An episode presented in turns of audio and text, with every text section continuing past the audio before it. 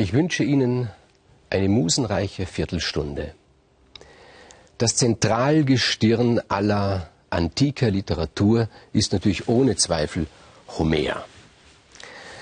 Homer, wer immer er auch war, wir wissen über ihn ja so gut wie gar nichts, hat uns im Wesentlichen zwei große Epen hinterlassen, nämlich die Ilias und die Odyssee. Die Ilias beschreibt, erzählt den Trojanischen Krieg und die Odyssee den Trojanischen Nachkrieg. Nun, die Zeitgenossen des Homer, die sich diese Epen angehört haben, sind ja vorgetragen worden, Rhapsoden haben diese Geschichten in mehreren Abenden auswendig selbstverständlich vorgetragen.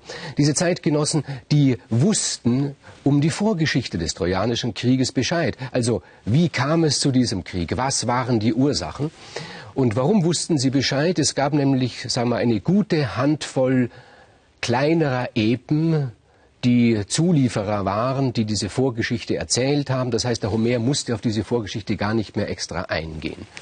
Von diesen kleinen Epen, von denen es heißt, und da plapper ich einfach nur nach, was die Fachleute sagen, dass sie keine besonders hohe Qualität hatten, jedenfalls keine Qualität, die an die Qualität von Ilias und Odyssee auch nur heranreichten. In diesen kleineren Epen also wurden die Vorgeschichten, es sind ja mehrere Geschichten, erzählt. Leider Gottes sind von diesen Epen nur noch wenige Bruchstücke übrig, aber es lässt sich rekonstruieren, was diese Epen erzählt haben. Es ist sehr mühsam, das zu rekonstruieren, aber es ließ sich ziemlich genau rekonstruieren und so erfahren wir auch die Vorgeschichte des Trojanischen Krieges. Wie kam es dazu? Und das möchte ich heute und in den nächsten Folgen erzählen.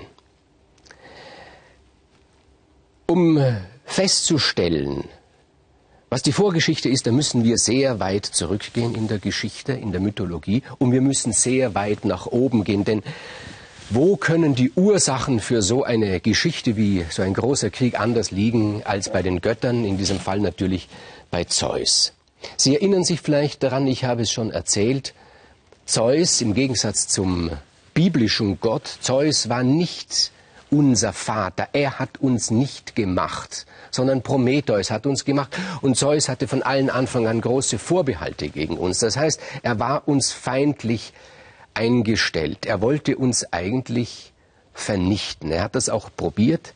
Zunächst einmal, er hat ja gesehen, dass wir, um so etwas wie Zivilisation und Kultur aufzubauen, dass wir dazu das Feuer benötigen. Das hat er das Feuer abgezogen von der Erde und da saßen wir da, haben gefroren und konnten uns nichts Warmes kochen. Prometheus, unser Vater, aber hat dann das Feuer gestohlen aus der Werkstatt des Hephaist und hat uns dieses Feuer wiedergebracht.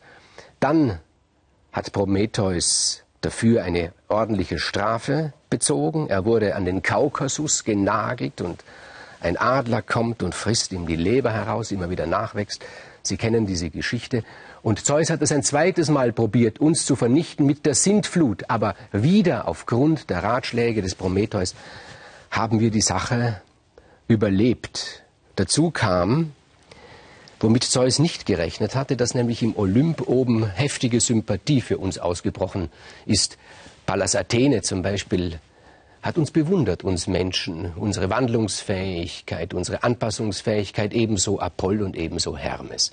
Und nun sitzt Zeus oben auf seinem Fels, ist zornig zuerst, ist ratlos, denkt darüber nach, wie er uns eines auswischen könnte, wie er uns vernichten könnte. Er hat schon an einen Weltenbrand gedacht, ist zu riskant. Er könnte natürlich sein, ganze, sein ganzes Ansehen verlieren oben im Olymp, wenn es wieder schief geht. Und wie er da so sitzt, da setzt sich zu ihm eine Titanin, Themis, und sie fragt ihn, worüber er denn so nachdenkt und was sein Problem sei. Diese Themis, sie ist die Mutter des Prometheus, eine heikle Angelegenheit. Sie hätte also allen Grund, auf Zeus böse zu sein, auf ihn zornig zu sein. Zugleich aber hatte sie vor langer, langer Zeit ein Verhältnis mit Zeus und sie ist eine Gottheit der Gerechtigkeit des Ausgleichs und sie sagt, sie versteht Zeus durchaus. Und wenn er bereit ist, ihren Sohn freizugeben, dann will sie ihm einen guten Rat geben und Zeus ist dazu bereit.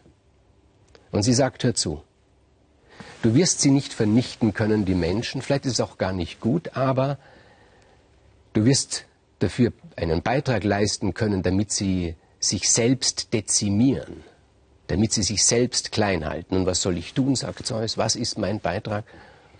Und Themis sagt also, hör zu. Was tust du am liebsten? Da braucht Zeus gar nicht lang nachzudenken. Er sagt am liebsten Zeugen. Ja, sagt Themis, daran erinnere ich mich noch. Sie selbst hat ja Kinder von ihm, die Horen, das sind die Schicksalsgöttinnen. Und sie sagt, na gut, du sollst mit einer Frau ein Kind zeugen. Ah, sagt er, das trifft sich ganz gut. Ich habe da nämlich so eine wirklich eine wirklich wunderhübsche Nymphe, mit der habe ich eigentlich alles schon vorbereitet. Wir haben uns schon darauf eingestellt, eben zu zeugen. Äh, wer ist sie denn? fragt die Themis. Ja, und Zeus sagt, das ist die diese hübsche Nymphe Tethys. Sie dürfen sie jetzt nicht durcheinander bringen lassen durch die Namen, die so ähnlich klingen. Aha, sagt Themis, die Tethys, ja, die ist wirklich sehr hübsch, aber es gibt da ein Problem. Ich glaube, es ist besser, ich sag's dir, denn wenn die Tethys einen Sohn bekommt, wird er größer sein als sein Vater, wer immer auch dieser Vater ist. Man, dieses Risiko besteht 50-50. Oh, da erinnert sich Zeus an seine Familientradition, an seinen Vater Kronos. Na, das will er doch lieber nicht. Und die Themis sagte, gibt es noch eine, eine andere? Nemesis, aha, die, sagt Zeus, eine sehr unauffällige Gottheit. Aber die ist, glaube ich, die richtige. Sagt Themis, gut, Zeus, was tut man nicht alles für die gute Sache, also die Austilgung der Menschheit? Er stiefelt der Nemesis nach, die will nicht, die verwandelt sich in allen möglichen Tiere. Am Schluss verwandelt sie sich in eine Gans. Zeus verwandelt sich auch in alle möglichen Tiere. Er verwandelt sich in einen Schwan. In der Mythologie geht das, Schwan und Gans.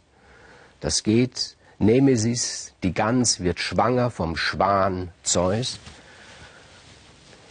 Und sie legt ein Ei, ein großes, wunderschönes, durchschimmerndes, weißes Ei. Und Themis sagt zu Zeus, jetzt brauchst du nichts anderes mehr zu tun, als dieses Ei niederzulegen an einer Wegkreuzung vor der Stadt Lakedaimon. Und das tut Zeus beobachtet die Szene, da liegt nun das Ei, ein Händler kommt, findet das Ei. Er möchte Geschäfte machen mit Tyndareus, dem König von Lakedaimon. Und er nimmt das Ei mit und er macht es der Königin von Lakedaimon Leda zum Geschenk. Und die Leda, die freut sich über dieses Geschenk, nimmt dieses Ei mit in ihr Bett, wärmt dieses Ei, brütet dieses Ei sozusagen aus. Ich weiß schon, Sie kennen wahrscheinlich alle Darstellungen Leder und der Schwan, also dass Zeus, der Schwan, direkt gleich zur Leder gegangen ist, das ist mythologisch falsch. Natürlich, äh, für, einen, für einen Maler ist das ein besonders besseres äh, Bild, wenn er äh, Schwan mit Frau malt, als wenn er Schwan mit Gans malt. Deshalb hat sich das so verkürzt, aber die Wahrheit ist, Zeus hat mit Nemesis, mit der Gans sich vereinigt und Leder hat dieses Ei nur ausgebacken in ihrem Bett. Und nach einer Weile, nach einer Weile schlüpft aus diesem Ei ein wunderschönes Mädchen und als Säugling sogar weiß man, es wird das schönste Mädchen, die schönste Frau eines Tages werden, die je auf dieser Erde gelebt hat. Und Tyndareus und Leda geben dem Mädchen einen Namen. Sie nennen dieses Kind Helena. Damit ist eine der Ursachen des Trojanischen Krieges in die Welt gesetzt. Aber es geht ja noch weiter. Was ist mit Tethys? Nun, diese Tethys, diese schöne Nymphe, die hat sich schon sehr darauf gefreut, mit Zeus zu zeugen und sie ist enttäuscht und Zeus will sich als ein Gentleman zeigen und er denkt sich, ich werde einfach einen Mann für sie finden, einen, einen, der zu ihr passt, einen stattlichen und er blickt sich um und da fällt sein Auge auf einen gewissen Peleus. Dieser Peleus, gut gebaut, gut gebaut, stattlich, sagen wir so jetzt geistig eher einfach strukturiert, aber gut gebaut und stattlich. Das Lieblings- und Hauptwort des Peleus ist Jawohl, das sagt schon einiges aus. Zeus verkleidet sich, tritt diesem Peleus gegenüber und sagt, hör zu, Peleus, komm mal mit, ich zeig dir etwas. Und er führt ihn an die Klippe, wo unten die schöne Nymphe Tethys badet. Und er sagt zum Peleus, Peleus, schau mal diese Frau an. Gefällt sie dir? Der Peleus schaut, sagt, jawohl, die gefällt mir. Ja, würdest du dir vorstellen können, dass du diese Nymphe zu deiner Frau nimmst, Peleus? Jawohl, sagt Peleus, das kann ich mir durchaus vorstellen. Na gut, sagt Zeus, verkleidet, er kann sich ja nicht den Menschen zeigen, den Sterblichen. Das würde niemand aushalten. Er nimmt den beiseite und sagt, hör zu. Ich werde dir ein paar Ratschläge geben, wie du diese Tethys gewinnen kannst. Schau, jeden, jeden Mittag macht sie da in ihrer Bucht unten einen kleinen Mittagsschlaf und dann schleichst du dich an sie heran und umarmst sie und drückst sie ganz fest an dich. Das hast du doch verstanden, Peleus, sagt Zeus. Jawohl, das habe ich verstanden, sagt Peleus. Aber noch eines. Du darfst sie unter gar keinen Umständen loslassen, verstehst du? Du musst sie festhalten. Ja, das ist doch nicht schwer, eine Frau festzuhalten, sagt Peleus. Ja, wart ab, sagt Zeus, es kann einiges passieren. Lass sie nicht los. Wenn du das schaffst, Peleus, dann wirst du diese schöne Nymphe zu deiner Frau bekommen. Und der Peleus, der wartet des Mittags, versteckt auf der Klippe und sieht die Tethys, die reitet durch das Wasser daher auf Delfinen. Wunderbar sieht sie aus und er freut sich schon darauf.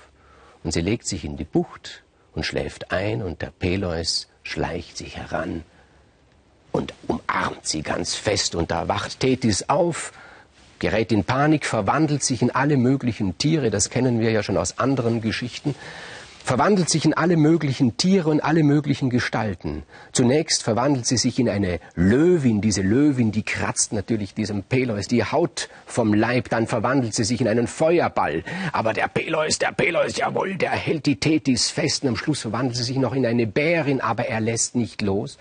Und da ist die Tethys doch einigermaßen beeindruckt von diesem Fremdling.